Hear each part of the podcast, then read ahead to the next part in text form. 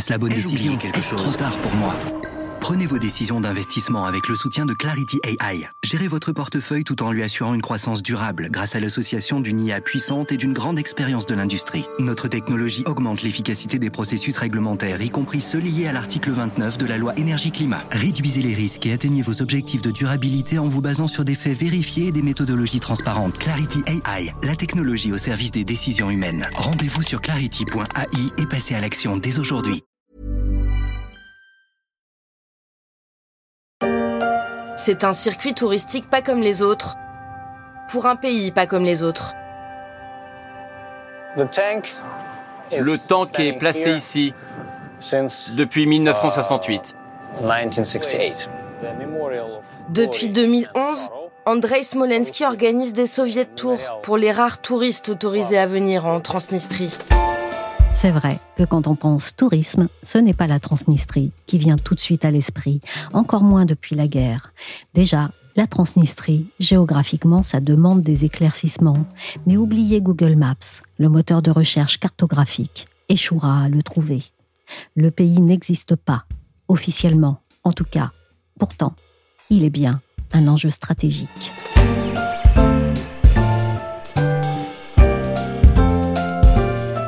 Je suis Michel Varnet, vous écoutez La Story, le podcast d'actualité des échos. Et pour la reprise de La Story, après une pause estivale, on va s'intéresser toute la semaine à ces territoires réels qui ont une existence grise, les enclaves. Premier voyage, presque clandestin, en Transnistrie. À l'époque, les biens de consommation avaient 20 ans de retard sur l'Ouest et le mur n'était pas franchement un lieu de villégiature. Mais voilà que tous ces rebuts d'un pays qui est mort reviennent à la mode. Nostalgie, quand tu nous tiens. Là, on était à Berlin il y a une bonne douzaine d'années, en pleine bouffée de ce que l'on appelait l'ostalgie. C'est cette nostalgie de l'ère soviétique en Allemagne de l'Est que le film Goodbye Lenin avait à l'époque ravivé. Berlin a depuis changé de style. Ce n'est pas le cas de la Transnistrie.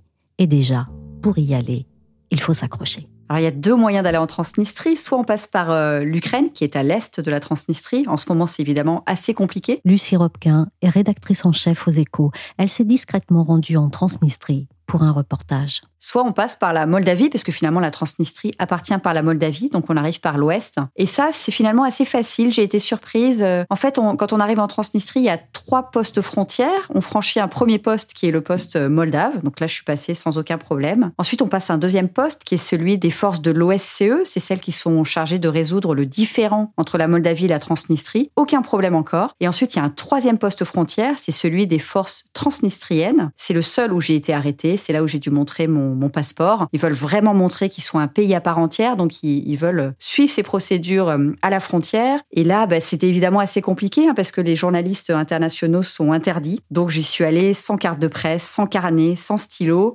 J'ai montré un passeport vierge et tout s'est très bien passé. Quelle est l'histoire de ce pays, Lucie? Mais déjà, est-ce qu'on peut l'appeler pays, même s'il y a une frontière? Non, ce n'est pas un pays, c'est une république autoproclamée qui n'est reconnue ni par l'ONU ni par aucun autre pays, pas même la Russie, hein, qui pourtant soutient cette république. Et en fait, c'est une, une enclave pro-russe qui a fait sécession de la Moldavie il y a 30 ans au moment de l'effondrement de l'Empire soviétique. Et euh, alors, leur argument à eux, c'est que finalement, au début des années 90, les Moldaves ont interdit aux russophones de parler russe. On leur a imposé de parler soit roumain, soit moldave. Ils n'étaient pas contents. Ils ont formé donc cette petite enclave à l'est de la Moldavie. Et ça fait 30 ans que ça dure. C'est ce qu'on appelle un conflit gelé, c'est-à-dire qu'ils ne s'entendent pas avec les Moldaves, mais il ne se passe absolument rien. Ils cohabitent en bonne intelligence. Voilà, donc c'est vraiment une enclave tout à fait particulière à l'est de l'Europe. Une fois le voyage effectué, une fois qu'on est entré dans ce pays qui n'en est pas un, donc, qu'est-ce qu'on trouve en Transnistrie? C'est très étonnant, hein, parce que moi, donc, je venais de Moldavie, je venais de la capitale qui s'appelle Chisinau. Et dès qu'on arrive en, Transnistrie, qui appartient donc toujours à la Moldavie, tout est russe. Donc les panneaux sont en russe, tout est en cyrillique. On parle russe, on pense russe, on mange russe. Voilà, moi j'ai mangé ce fameux borch, qui est la soupe russe euh, à la betterave. J'ai aussi visité des appartements, donc c'est quand même assez vieillot, hein, c'est très pauvre. Euh, il n'y a pas de double vitrage, donc les gens ont très froid l'hiver. Donc quand on vient de Paris, évidemment, il y a un certain contraste. Mais ce qui est assez étonnant, c'est qu'après avoir passé trois jours à, à Chisinau, donc dans la capitale moldave, eh ben on se rend compte que la Transnistrie est plus riche que le reste de la Moldavie. Pourquoi? Parce que c'est une enclave qui est soutenue par les Russes. Tous les habitants de Transnistrie, ils sont 500 000 à environ, disposent de l'électricité gratuite. Donc on, voit beaucoup d'usines quand on traverse le pays. On voit une certaine richesse. Il y a, des gens qui conduisent en Lada, hein, c'est ces vieilles voitures de l'Union soviétique, mais il y a aussi des gens qui conduisent en Mercedes et en Audi. Donc c'est vraiment une cohabitation de grande pauvreté et puis d'une certaine richesse. La Transnistrie n'est pas reconnue par la communauté internationale, mais elle voudrait rejoindre la Fédération de Russie. Pourquoi tout y est-il russe? Donc c'est un territoire qui appartenait à l'ex-Union soviétique et au moment de l'éclatement de l'Union soviétique, la Russie a réussi à, à, asseoir son influence sur certaines enclaves. Il y en a deux en Géorgie, c'est l'Abkhazie et l'Ossétie. Il y en a une en Moldavie. Comment la Russie a fait pour asseoir cette influence? Eh ben, elle a construit beaucoup d'usines dans ces petites régions qui sont donc devenues plus riches que les autres ex-républiques soviétiques. Et du coup, il y a une certaine reconnaissance dans ces enclaves pour le grand frère russe. Ils savent qu'ils vivent grâce aux subventions russes et grâce à l'électricité gratuite fournie par la Russie. Donc, il y a vraiment une sorte de fidélité au Kremlin. Donc, ce voyage, c'est aussi un voyage dans le temps. J'ai rarement été aussi dépaysée qu'en Transnistrie. En fait, on a un peu l'impression de revenir dans les années 70. C'est-à-dire que dans toutes les villes et dans tous les villages de Transnistrie, il y a une statue de Lénine. En face de la statue de Lénine, il y a une maison de la culture dans laquelle on célèbre euh, la grandeur russe. Il y a une certaine nostalgie pour euh, les temps de, l'Union soviétique. Moi, à un moment, je suis arrivée à, à qui est une ville euh, tout au sud de la Transnistrie. C'est vraiment à quelques centaines de mètres de l'Ukraine. C'est là où a été créée une grande centrale électrique pour l'ensemble de la Moldavie. Et donc, je suis arrivée, ils allaient célébrer les 60 de la ville. Et donc, il y avait des festivités qui se préparaient et j'ai eu la chance d'assister euh, à la répétition d'un récital. C'était une jeune femme qui a commencé à entonner une complainte pleine de nostalgie où elle expliquait qu'à l'époque, on pouvait aller chez les voisins sans être invité, euh, qu'il n'y avait pas de haine, pas de jalousie. Enfin, c'était assez poignant en fait. Hein. C'était une belle chanson. Et euh, voilà, donc on, on a l'impression d'être projeté 50 ans en arrière. C'est absolument fascinant. Il y a 78 ans, au-dessus du bâtiment du théâtre à moitié incendié, le soldat Mamedov a hissé le drapeau rouge soviétique avec une faucille et un marteau, mettant ainsi fin à une série de jours noirs d'occupation et de terreur.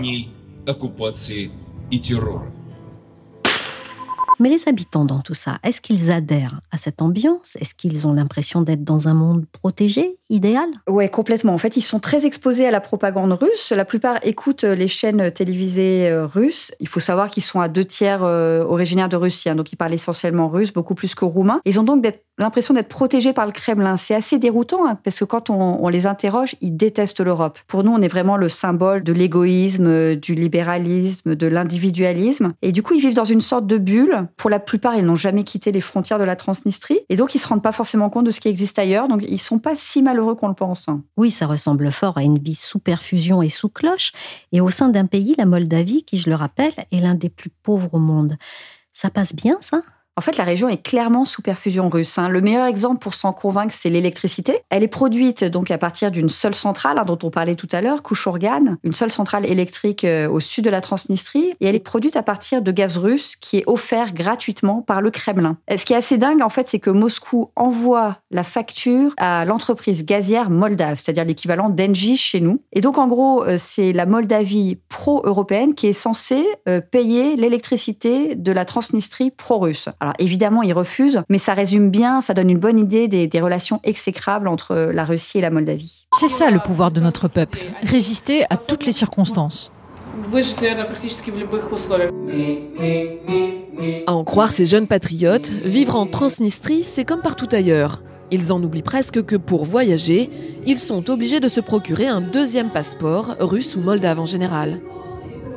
Mais cette situation bizarre n'a-t-elle pas un revers pour la liberté de mouvement des habitants? Ah si, complètement. Hein. La, liberté de mouvement est, est, extrêmement réduite. La plupart des habitants de Transnistrie n'ont pas quitté le territoire. En fait, il y a plusieurs possibilités. Alors, avec leur euh, passeport de Transnistrie, ils ont le droit d'aller en Moldavie, parce que pour la Moldavie, ce n'est pas une enclave russe, c'est la Moldavie. Donc, ils peuvent circuler en Moldavie. En revanche, avec ce passeport de Transnistrie, ils n'ont le droit d'aller que dans deux autres régions du monde, c'est l'Ossétie et l'Abkhazie. C'est les deux enclaves dont on parlait qui se trouvent en Géorgie. Sauf qu'en Transnistrie, il n'y a pas d'aéroport, donc il n'y a aucun moyen pour eux d'aller dans ces enclaves. Donc la plupart des habitants de Transnistrie sont confinés chez eux et le resteront toute leur vie. Moi, c'était assez fascinant hein, parce que je me suis promenée euh, beaucoup avec un jeune de 30 ans qui assumait totalement le fait de ne jamais sortir de son pays. Il était pourtant totalement bilingue, enfin vraiment brillant, mais il ne sortira jamais de son pays et ça avait l'air de lui convenir. Alors évidemment, les habitants de Transnistrie peuvent demander un passeport moldave qui leur donnerait notamment le droit d'aller en Europe, mais la plupart ne le souhaitent pas. C'est comme un peu des Basques qui n'aimeraient pas être reconnus comme français. Les Transnistriens ne veulent pas être moldaves, donc ils ne demandent pas de passeport moldave. Euh, certains, en revanche, ont des passeports russes, donc ça, ça leur permet de voyager notamment vers la Russie. Euh, d'autres ont des passeports roumains, beaucoup sont d'origine roumaine. Euh, voilà, donc c'est très compliqué, mais on sent que leur liberté de mouvement est dans tous les cas assez limitée. Moi, quand j'y étais, j'avais un peu l'impression de, c'est pas la Corée du Nord, hein, mais on a un peu l'impression qu'il y a les mêmes, les mêmes limites, les mêmes travers pour la population, et, c'est étonnant parce que je n'ai mis que deux heures et demie pour y aller. C'est un vol direct qui va de, de Paris à Chisinau, et à l'inverse, ces personnes-là n'ont presque pas de perspective d'aller en Europe. Comme le colonel Alexandru Karaman, vétéran de la guerre de Transnistrie. De cette guerre contre les Russes, il a conservé de nombreuses photos de ses frères d'armes. Aujourd'hui, ce sont les jours à venir qu'il redoute. Ce vétéran avait prévenu les autorités moldaves de l'invasion russe en Ukraine, bien avant qu'elle n'ait lieu, et pour lui il y a peu de doute, la prochaine cible de l'armée rouge est la Moldavie. Oui, et ça risque de ne pas s'arranger avec la guerre entre la Russie et l'Ukraine.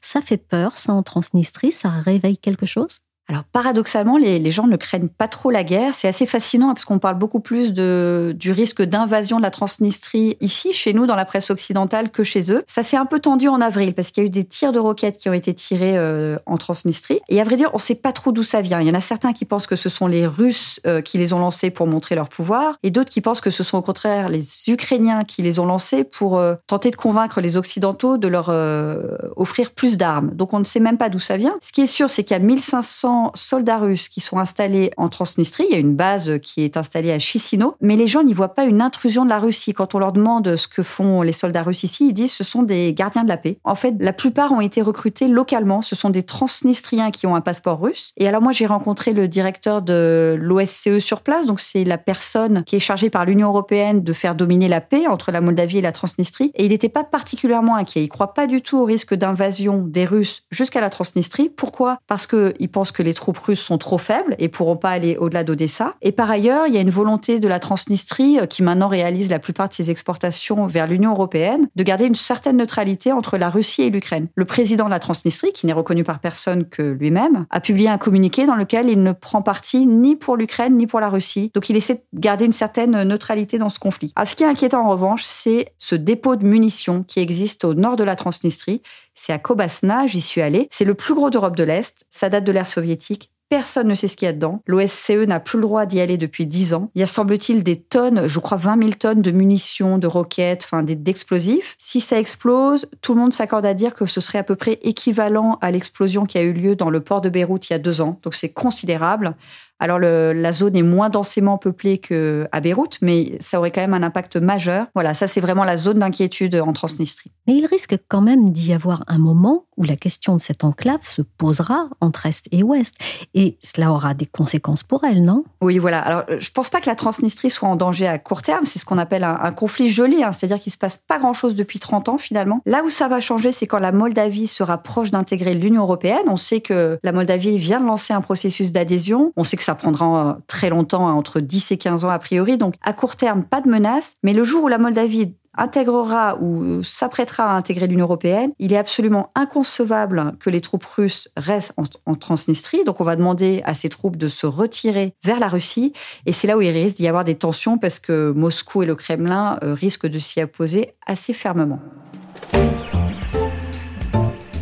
Merci à Lucie Robquin, rédactrice en chef aux échos. La story s'est terminée pour aujourd'hui. Cette émission a été réalisée par Willy. La série sur les enclaves continue demain avec celle dont le simple nom ravive ce qui, dans les années 2000, a symbolisé une porte terrestre sur l'enfer, Guantanamo. Vous pouvez nous retrouver sur toutes les plateformes de téléchargement et de streaming de podcasts, comme Apple Podcast, Podcast Addict, Castbox ou encore Deezer, Spotify et Amazon Music. Pour suivre l'actualité à travers nos articles, nos analyses ou encore nos enquêtes, rendez-vous chaque jour sur leséchos.fr.